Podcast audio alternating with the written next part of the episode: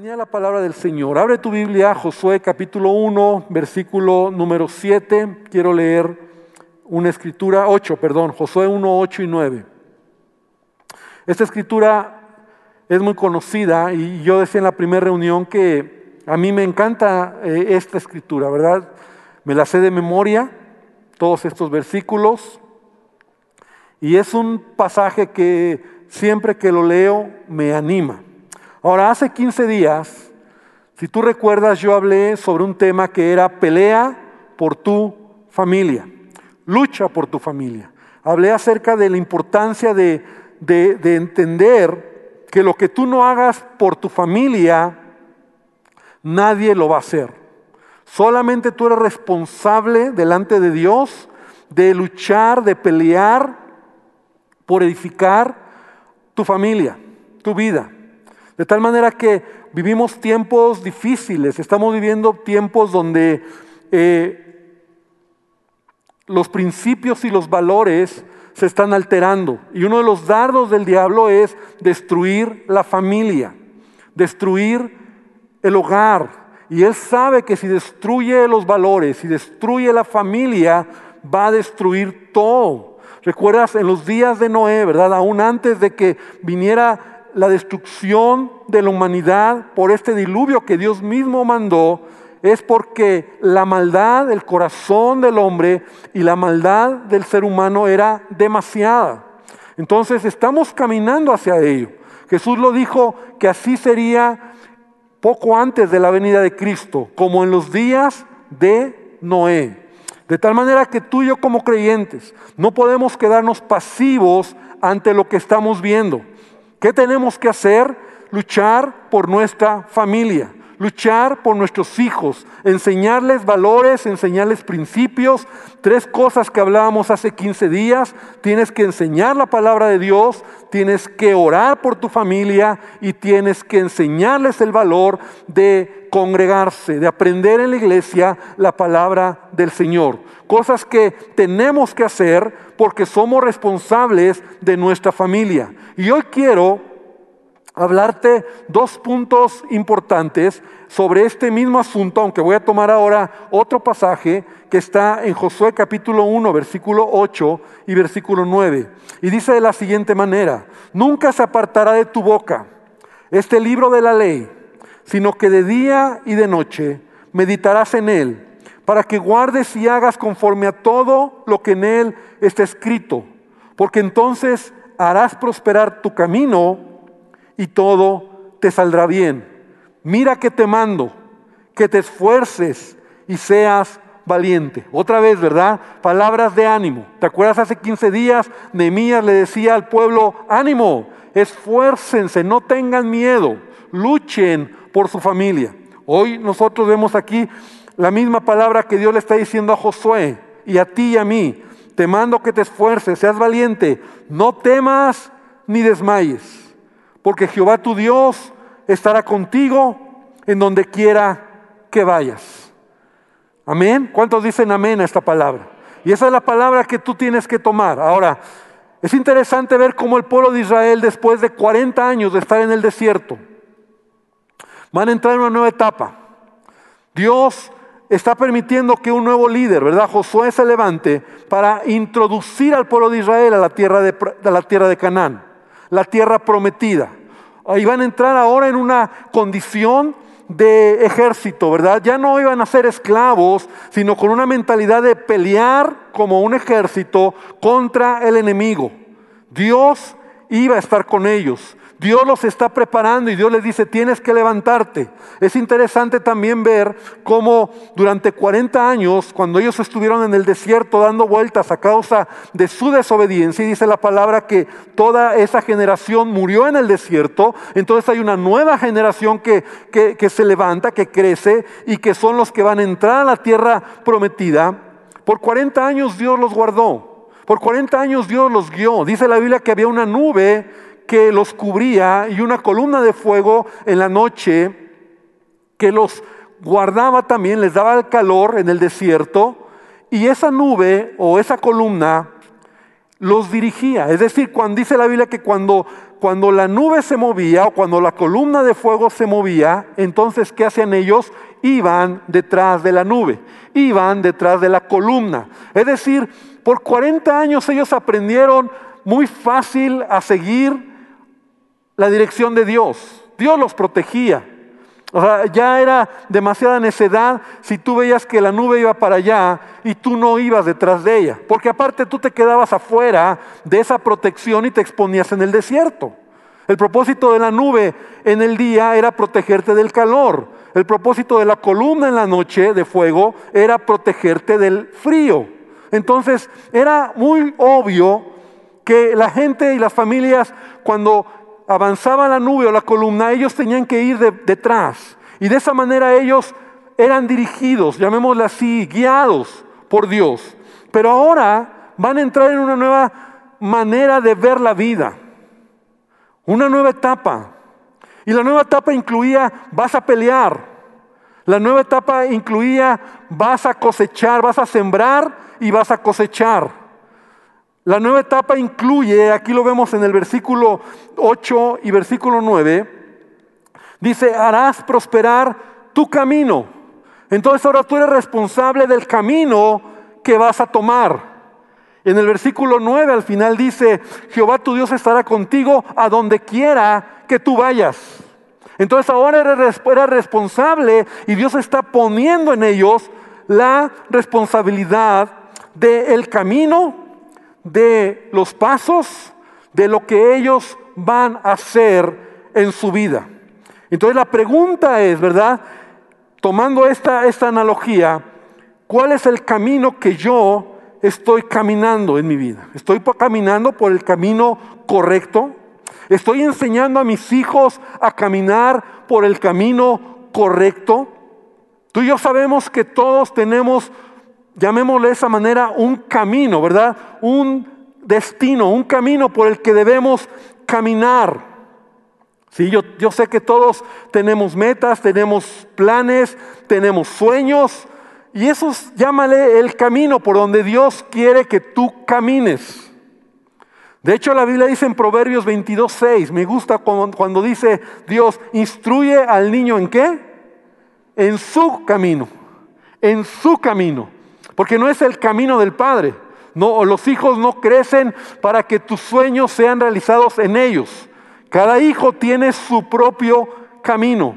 Cada hijo tiene su propio propósito. Es mi responsabilidad guiarlos en su camino, instruirlos en su camino para que cuando ellos sean viejos o sean adultos, no se aparten de, de lo que tú les has enseñado. Entonces, yo tengo una responsabilidad. Yo debo de instruir a mis hijos. Yo debo de enseñar a mi familia y debo de, entender que el camino por el que voy a caminar debe de ser el camino correcto. Yo soy responsable, repite conmigo, yo soy responsable del camino por el que, por el que voy, del camino por el que voy avanzando. Ahora, yo debo de de mirar y de, ver hacia dónde estoy avanzando en mi vida. Yo debo de luchar porque mi familia camine el camino correcto. Y cuando te hablo del camino, cada uno vamos a caminar caminos diferentes. Muchos tomarán decisiones en su vida eh, eh, en, muchos, en muchas maneras, muchos propósitos, pero hay cosas que son básicas y fundamentales para que ese niño o ese joven o ese adulto, incluso tú o yo, podamos caminar por el camino correcto. Mira, abre tu Biblia en el libro de Amós, en el capítulo 5, versículo 14 y versículo 15. Amós capítulo 5, versículo 14 y versículo 15. Y Dios está diciendo al pueblo, Buscad lo bueno y no lo malo, para que viváis, porque así Jehová, Dios de los ejércitos, estará con vosotros. Como decís, aborreced el mal y amad el bien. Estableced la justicia en juicio, y quizá Jehová, Dios de los ejércitos, tendrá piedad del remanente de José. Lo primero que te quiero decir o lo que hoy quiero eh, eh, hablarte es que nosotros debemos de pelear, debemos de luchar, debemos de trabajar por enseñar a nuestros hijos la diferencia entre lo bueno y lo malo. Es importante que nosotros tengamos claro en la vida la diferencia entre lo que es bueno y lo que es malo. Dice la palabra, buscad lo bueno y no lo malo para que puedas vivir. Aborrece el mal y ama el bien. ¿Sabes? La Biblia me enseña que yo soy responsable para enseñar enseñar a mis hijos, enseñar a mi familia y entender la diferencia entre lo bueno y, el mal, y lo malo. Y sabes, esto es algo que hoy en día se está diluyendo. Hoy en día se está perdiendo.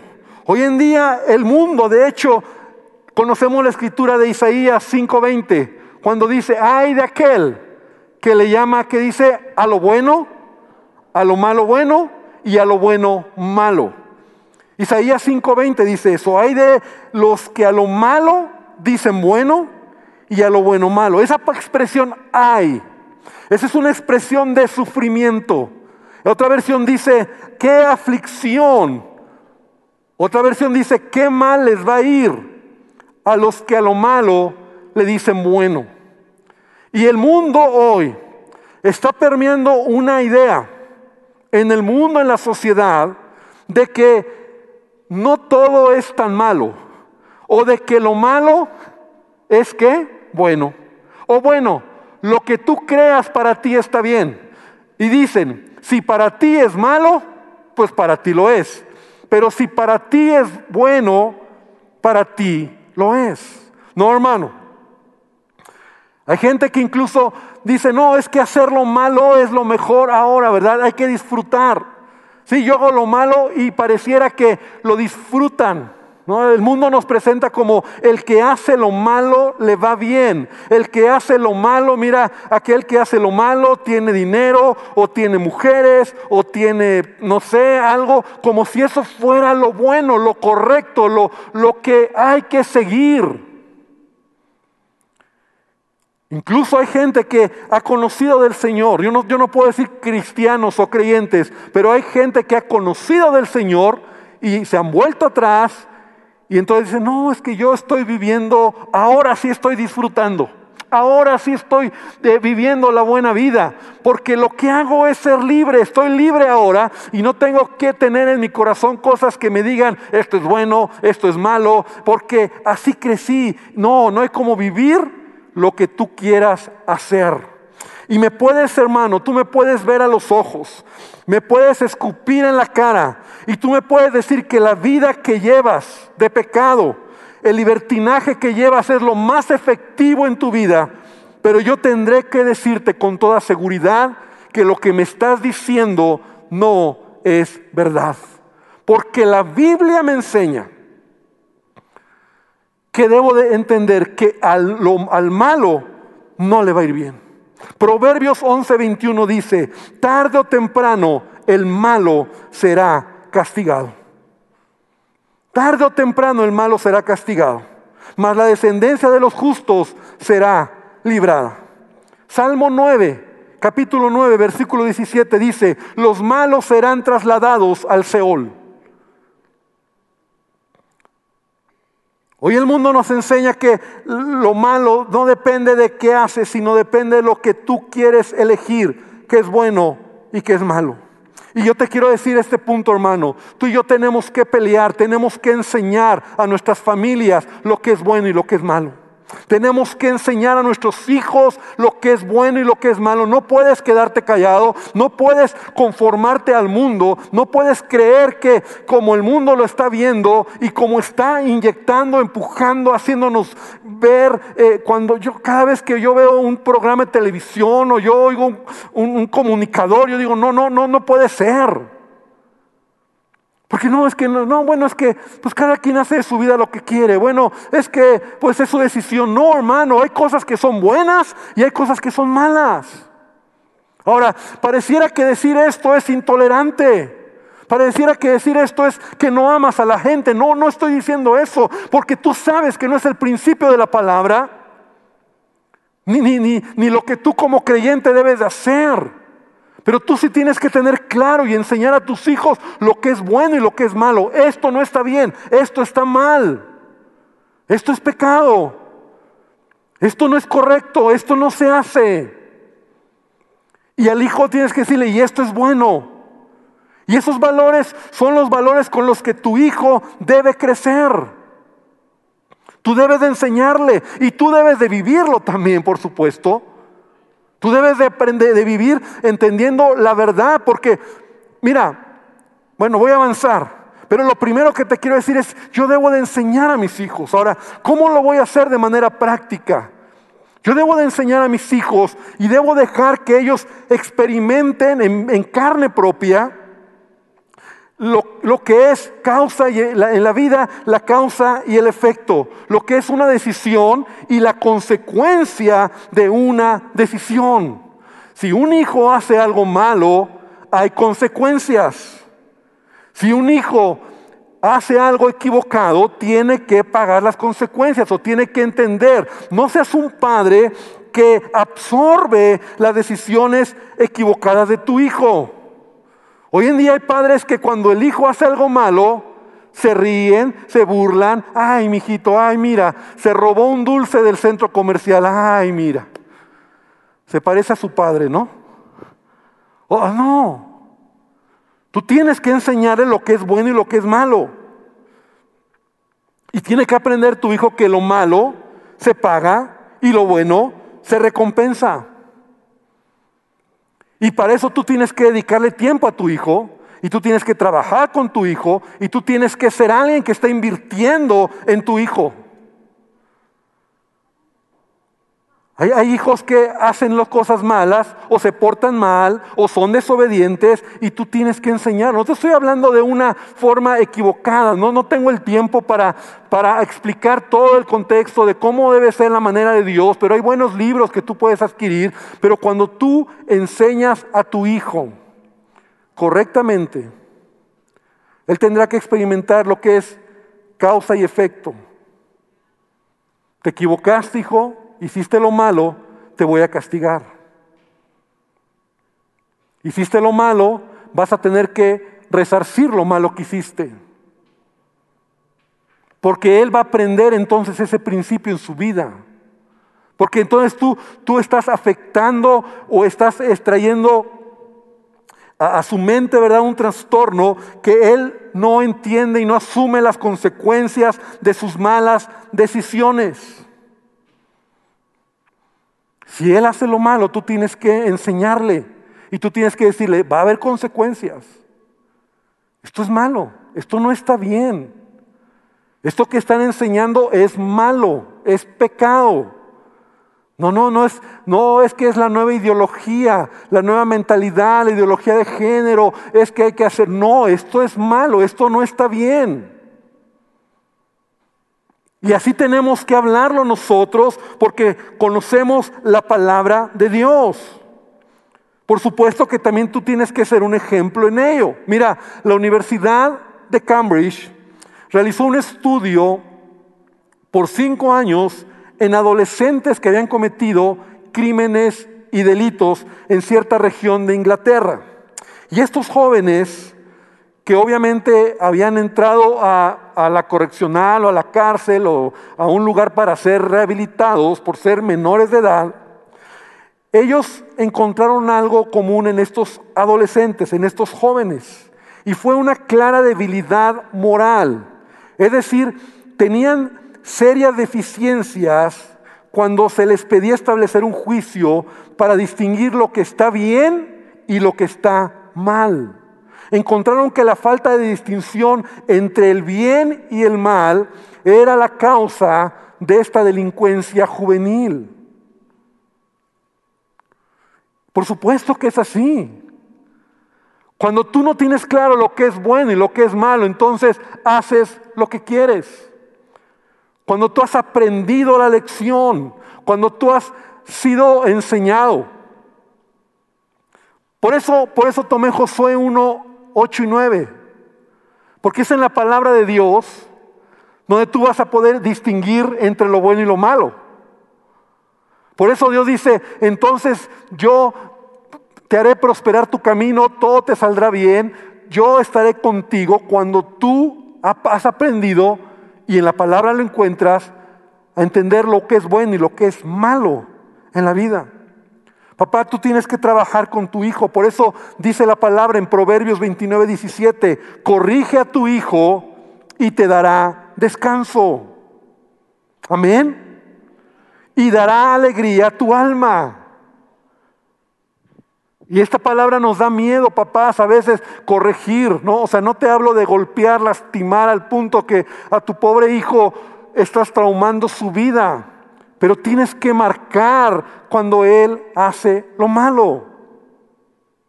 Yo recuerdo cuando Joana era niña, tendría seis años, cinco años, y una ocasión llegó a casa y sacó de su bolsita un juguete que había tomado de la casa de sus abuelos, porque ahí estaban sus primitos. Y entonces cuando ella saca ese juguete, nosotros nos damos cuenta que no es de ella y hablamos con ella y le dijimos, hija, eso no es tuyo, es que me gustó, es que me lo traje porque si no, pues iba a quedar allá. No, tienes que entender que no es tuyo y nunca se me olvida que mi esposa y yo fuimos a la casa de los abuelos y les pidió perdón y entregó el juguete. Son cosas que tú tienes que enseñar. Cuando Joana era adolescente y cometió algo malo, me acuerdo, estaba tan emocionada porque le compramos su primer teléfono. Y eh, me acuerdo que era un Blackberry. Y eso era para ella, wow. Y al día siguiente que se lo compramos, ella cometió algo malo y la castigamos y le quitamos el teléfono. De hecho, hoy jugamos con eso, ¿verdad? Porque durante un año no tuvo teléfono. O sea, fue un teléfono que se compró, le duró un día y después porque las cosas no cambiaron, ella tenía que entender que hay que pagar consecuencias cuando haces lo malo. Mi hijo cuando estaba en la preparatoria lo saqué de la preparatoria porque hizo cosas malas y preferí que perdiera un año a que se perdiera él. Entonces cuando tú eres un padre que enseñas lo bueno y lo malo a tu hijo, estás marcando el corazón de tus hijos. Cuando tú vives, ¿verdad? Porque no solamente se trata de, eh, de, enseñar, sino de vivir y de modelar en tus hijos lo que es bueno y lo que es malo. Tú estás luchando por tu familia. Entonces tú tienes que enseñar, tú tienes que enseñar la importancia de la causa y efecto. Porque por eso hoy muchos jóvenes están haciendo lo que quieren en su vida porque nunca pagaron consecuencias. Padres permisivos, padres que dicen, ay, pues es que, pues es que, pues yo también lo hice, ¿no? Ah, pues es que, ¿qué le digo? Y se tienen que estrellar y la vida, la vida te va a golpear más duro de lo que imaginas. Acuérdate que hay dos maneras de aprender en la vida, por la buena o por la mala. Y cuando tú enseñas con anticipación valores y principios a tus hijos, ellos van a saber lo que es bueno y lo que es malo. No importa que se burlen de ti. No importa que te digan, ay, eres un religioso, uy, ahora resulta que te pegan. No importa, yo sé que es malo y no lo voy a hacer. No me importa que me escupas en la cara, no me importa que te rías de mí, no me importa que me digas que soy un retrógrada, yo te digo y yo sé que eso que haces es malo y yo no lo voy a hacer. Amén. Cuando yo trabajaba todos los fines de semana, mis compañeros del trabajo se burlaban de mí porque yo no me iba con ellos a la cantina y en lugar de irme a la cantina me iba a mi casa. Te golpea tu esposa, mandilón, Sí, lo que tú me digas, pero yo sé que lo que hago es lo bueno, estar en mi con mi familia. Tú tienes que vivir por principios. Entonces, bajar el nivel o bajar la moralidad, relajar la moralidad es lo que el mundo nos está llevando aún a la iglesia a decir, bueno, pues no es tan malo. Bueno, eh, pastor, pues es que si todos lo hacen, mire, hasta los líderes lo hacen, hasta, entonces yo también, no, hermano, no. El pecado es pecado. Los vicios son pecado, hay cosas que son malas, la infidelidad, la fornicación, hay cosas que son malas, que no edifican tu vida, que te van a llevar a la destrucción. Entonces yo voy a tener que entender ahora, no, no, seas un religioso, ¿verdad? Esto tiene que ser muy natural, porque el religioso va a juzgar, va a criticar, va a hablar mal del otro. Vívelo tú y enséñalo a los que están en tu casa. Amén. Y de esa manera habrás cambiado mucho. ¿Qué es tu familia? Y si cambiaste tu familia, ya lograste demasiado. En este mismo punto, tú tienes que enseñar a tus hijos también. Enseña lo que es la, la, acción y la consecuencia, ¿verdad? A toda acción hay una reacción, a toda decisión hay algo bueno, algo malo, según la decisión. Número dos, en este punto es, enséñale a tus hijos los límites. Dale, pon límites claros en tus hijos. Pon límites claros, porque los límites forman el carácter de todo ser humano. Los límites son como un mapa de ruta que te, que te ayuda para poder caminar y para poder ser guiado. Y los límites te llevan a entender lo que sí tienes que hacer y lo que no tienes que hacer, porque hay límites. No aquí en esta casa, hasta esta hora se hace esto, estos son los límites. Son los límites, tienes que ser muy claros. Los niños necesitan límites. Parece que no, porque parece que ellos rompen los límites, parece que ellos van a quebrar los límites que tú pones, pero mira, yo te lo digo, un niño anhela tener claro cuáles son los límites en su vida. Es por eso que los jóvenes en la calle, delincuentes, jóvenes que hoy en día están haciendo lo que quieren, es porque nunca, escucha bien, nunca tuvieron límites. Haz lo que quieras, hasta donde quieras y como quieras, y no importa lo que hagas. La Biblia me enseña, la palabra de Dios me enseña que yo soy responsable de poner límites. Una persona que pone límites en su vida o que tiene límites en su vida es una persona que desarrolla carácter, es una persona que desarrolla dominio propio, es una persona que se enfoca en lo que quiere. Si tú dejas a tus hijos crecer sueltos, van a sufrir. De hecho, si un niño crece sin conocer ninguna restricción en su conducta, el desenlace de ese pequeño podría ser fatal y se puede convertir en un sociópata. Dices, ¿qué es eso? Yo también, en un sociópata es alguien que padece el trastorno de personalidad antisocial, tiende a mentir, a quebrantar las leyes, a comportarse de forma impulsiva, a ser una persona egoísta que solamente se preocupa por él y nunca por los demás. La falta de límites afecta el crecimiento de un niño. Y yo debo entender que los límites me van a ayudar. Mira, Proverbios capítulo 1, versículo 8. Dice la palabra, oye hijo mío, la instrucción de tu padre y no desprecies la dirección de tu madre. Y esto es la educación en casa. Y así es como se, se forma un hijo. El padre de instrucción, el padre dice aquí, el padre de instrucción, la madre da dirección. O sea, juntos caminan. El padre da la instrucción, la mamá da la dirección. Juntos avanzan, juntos enseñan al hijo lo que es bueno, lo que es malo, los límites que se ponen, las consecuencias de hacer cosas equivocadas. ¿Por qué? Porque estás formando a un hijo. Estás formando a alguien que va a tener cuando crezca valores. Y sabes, tú y yo debemos de, de entender que eso es muy importante. Es por eso que la palabra de Dios nos dice ahí en Josué 8, 1, 8 y 9 cuando dice, nunca se aparte de tu boca este libro de la ley. Te voy a decir algo, hermano. Tú quieres saber cómo conocer lo que es bueno y lo que es malo de una manera más clara. Tú quieres saber cómo distinguir entre lo bueno y lo malo de una manera más clara. Yo te digo, este libro para eso es. Este libro que tienes en tu mano, o algunos ni lo tienen, pero este libro para eso es. Este libro cuando tú lo lees no solo son historias, este libro te enseña lo que es bueno y te enseña lo que es malo.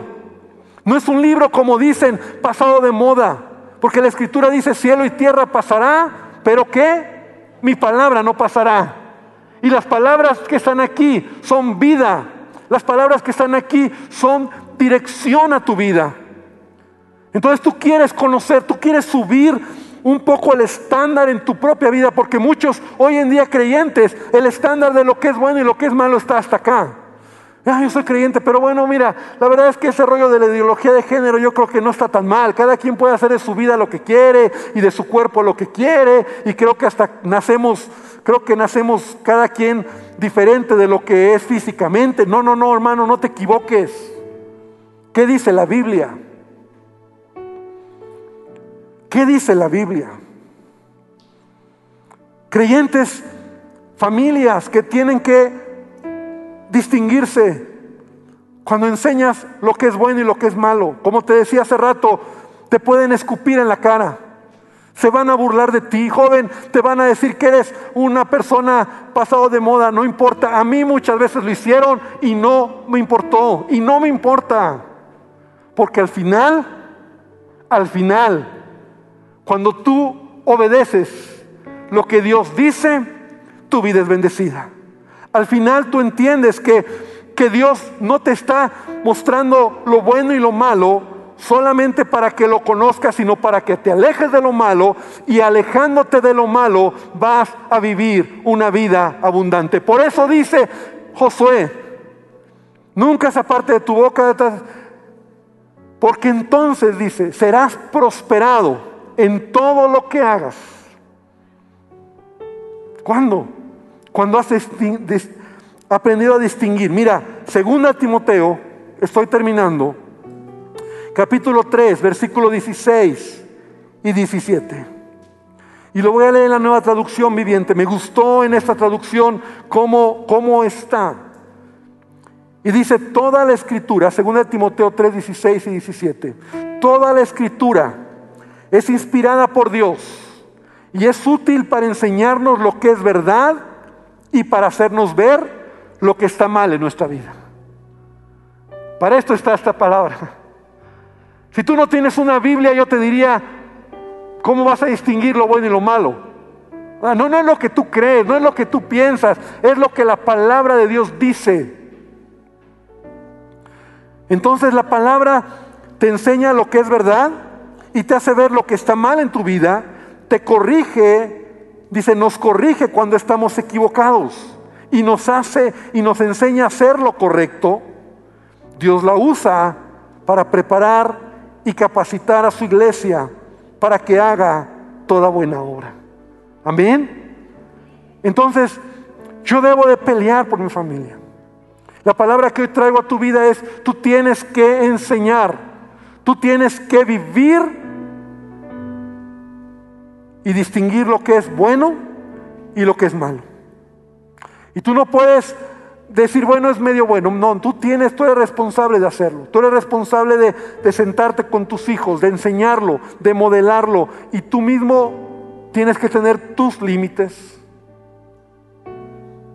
Pablo decía, todas las cosas me son lícitas, mas no todas me convienen. Todas las cosas me son lícitas, pero yo no me dejaré dominar de ninguna de ellas. Tú debes de tener tus propios límites. Tus propios límites si eres un hombre casado, si eres una mujer casada, si eres un joven, si estás en la escuela, si estás en tu trabajo. ¿Cuáles son los límites propios que tú estás manejando en tu vida? Porque no me voy a permitir salir de esos límites porque si me salgo de esos límites me expongo me arriesgo. Entonces yo voy a hacer lo que la palabra de Dios me enseña. Y yo debo de tener dominio propio y pedir al Espíritu Santo que me ayude a tener también mis propios límites en la vida, que es bueno y que es malo. ¿Por qué no lo hago? Porque es malo. Pero esto lo hago porque es bueno. Finalmente, querida iglesia, La vida cristiana, la vida en Cristo, Dios te está llevando por un camino que es tu camino, por el que Dios quiere bendecirte, Dios quiere prosperarte, Dios quiere estar contigo. Y la manera en que tú vas a poder avanzar en ese propósito que Dios tiene en tu vida es cuando tú caminas con claridad, distinguiendo entre lo bueno y lo malo. No juegues con eso. No creas que a ti no te va a pasar. No creas que tú eres la excepción y si lo haces mal, al final te va a ir bien. No es así. No funciona así la vida. Pero yo debo de ser un creyente que internamente y debo de enseñar lo que está bien y lo que está mal. Y quiero invitarte hoy que cierres tus ojos. Y quiero invitarte a que por favor te pongas de pie. Bueno, ponte de pie y cierra tus ojos. Vamos a orar.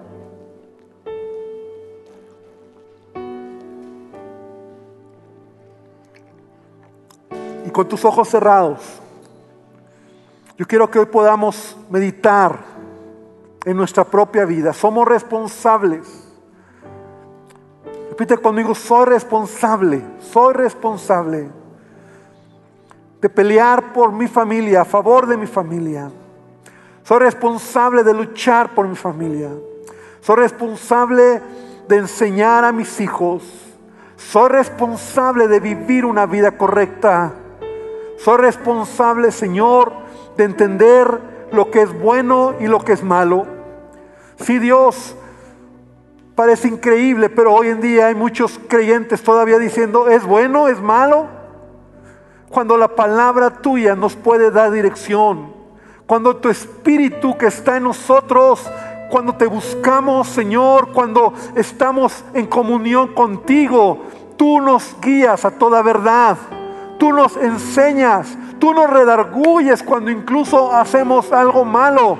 Señor, tú estás ahí. Sí, Señor, mi naturaleza es la maldad, mi naturaleza es hacer lo malo, es mi inclinación, es mi, es mi humanidad. Pero gracias, Padre, porque el poder de tu Espíritu Santo me está transformando y puedo ver la vida diferente y no puedo ver la vida como el mundo la ve. Señor, me duele como el mundo lo ve, me duele cuando oigo a un comentarista, a un reportero, a una persona que comunica cómo la vida la ven tan equivocada. Señor, tenemos que levantarnos, tenemos que hablar la verdad, tenemos que enseñar a nuestras familias y no ser como todos. Si se burlarán de nosotros, nos dirán prejuiciosos, nos dirán tantos apodos y tantas palabras de menosprecio, Señor, pero hemos decidido ser tus discípulos y queremos, Señor, vivir una vida como tú nos la enseñas. Señor, que, que tu palabra sea mi delicia, que tu palabra sea lo que yo medite de día y noche, que pueda leerla, que pueda aprenderla, que pueda ser confrontado en ella, que en ella tú me digas lo que estoy haciendo bien, lo que estoy haciendo mal. Y Dios, que tu Espíritu Santo me siga guiando. Hermano, dile esta, esta mañana, esta tarde al Señor, Padre, dame sabiduría para distinguir siempre lo bueno y lo malo. Señor, enséñame el valor de entender que si tomo una mala decisión habrá consecuencias en la vida. Y enséñame el valor de entender los límites que debo de poner en mi propia vida y de esa manera enseñarlo y de esa manera transmitirlo, no quedarme callado, sino a enseñarlo en mi casa, no ser un religioso que solamente se la pasa juzgando, criticando, maldiciendo a la gente, porque mucha gente no lo ve sinceramente, están equivocados sinceramente, que más bien podamos ser influencia de luz, de bendición, Señor, a sus vidas. Te lo pido esta tarde. Y si hay alguien que nos visita por primera vez, o hay alguien que nos está mirando en las redes sociales por primera vez, hoy te invito para que le digas a Jesús que Él tome el control en tu vida. Mira, Jesús quiere llenar tu corazón. Jesús quiere bendecirte, quiere darte vida. Y hoy puedes hacerlo y recibirlo si tú le dices con tus palabras, Señor Jesús, entra a mi corazón. Señor Jesús, cambia mi vida. Señor Jesús, perdóname por todo pecado, por toda ofensa. Y quiero que me llenes y me enseñes a distinguir entre lo bueno y lo malo, Dios. Y Padre, bendice a tu iglesia y ayúdanos a entender lo que tú quieres en nuestras vidas. Hermano, que el Señor te bendiga, que el Señor te guarde, que Él te lleve para que tú puedas pelear, luchar, trabajar por tu familia y también en tu propia vida. Amén y amén. Que Dios te bendiga, Dios te bendiga y toma esta palabra. Amén.